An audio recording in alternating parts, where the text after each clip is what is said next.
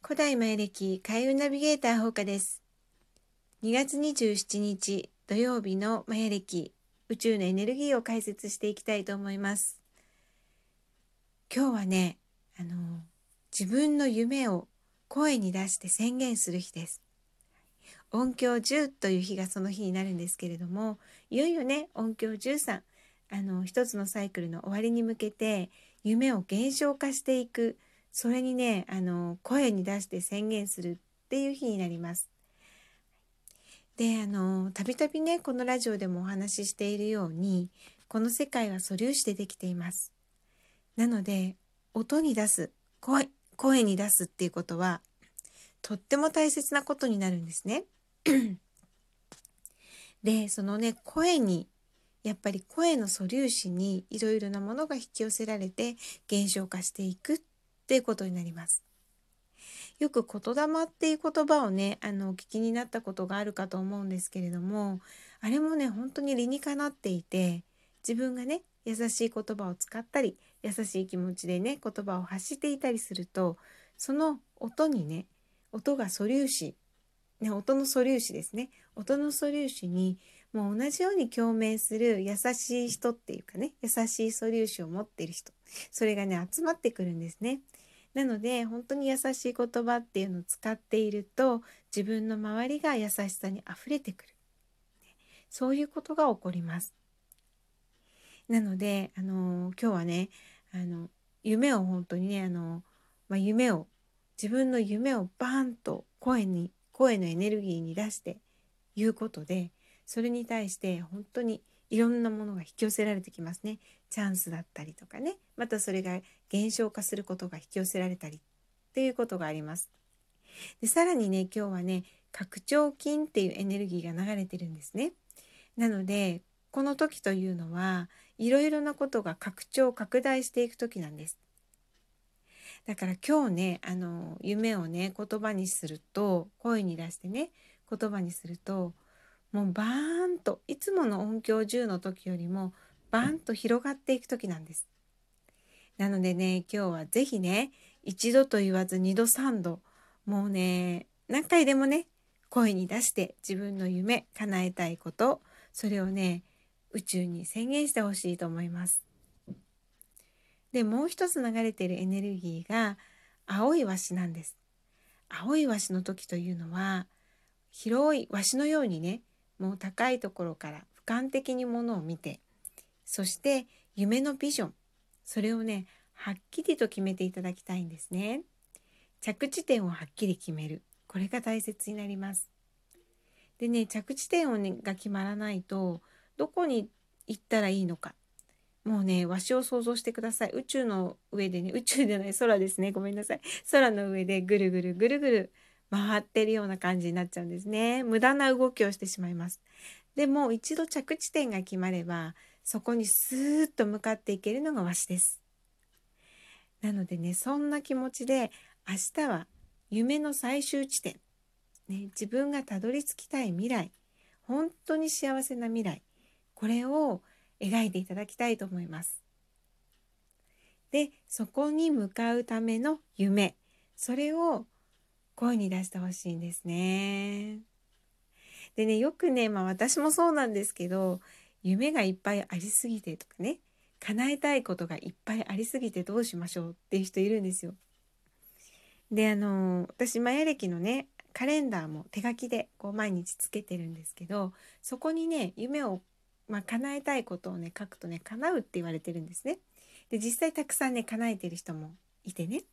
で、じゃあ何を書こうかなって思った時にまあたくさんあるんですよ。これも叶えたいあれも叶えたいってちょっと欲張りかなって思うぐらいね細かいことも含めると。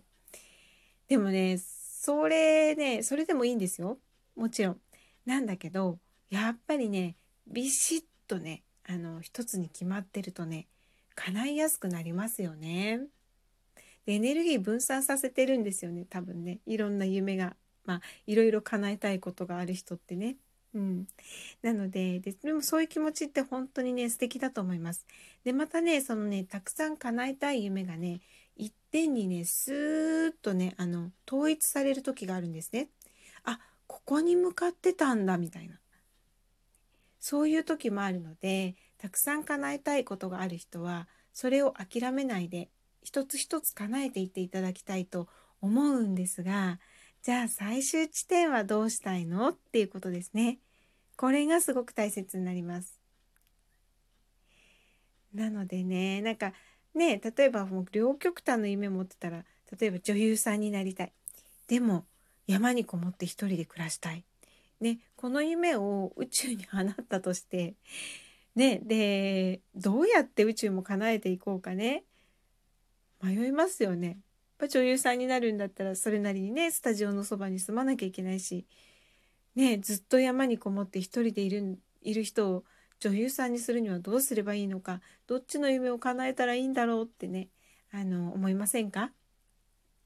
なのであのずっとつながっていく夢だったらそれはそれであの素敵だと思うんですけれどもねでもあの一応その自分がねどうなりたいのか最終目的地はここだっていうものがあればそれはねあの叶いやすくなります。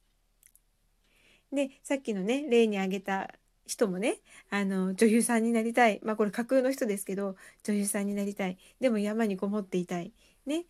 この夢持っててもじゃあ最終到達地点はどうなりたいの？って聞いた時に